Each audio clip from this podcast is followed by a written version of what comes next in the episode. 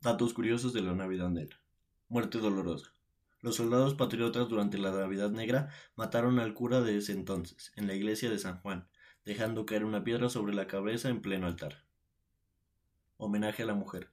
Luego de vencer al ejército comandado por Antonio Nariño, se reconoce la labor fundamental de la mujer pastusa en dicha guerra, y el 15 de mayo de 1814, a Cabildo Abierto, los hombres acuerdan celebrar y homenajear a la mujer pastusa. Dicha celebración solo existió por siete años, siendo en 1822 olvidada con la conquista de Simón Bolívar.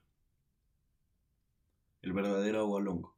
En la historia colombiana, Agustín Agualongo siempre fue mostrado como el antihéroe de la independencia, mostrándolo como alguien inculto y fanático de la corona española, pero no se menciona su capacidad para leer y escribir y su habilidad en la pintura de óleo. La labor de las monjas. Capilla de las Hermanas Conceptas. Las monjas conceptos, en medio de la guerra de la Navidad Negra, guardaron todo el armamento de Agustín Agualongo y los realistas en su evento, siendo de gran ayuda la acción que hicieron a favor de los realistas. Calle El Colorado.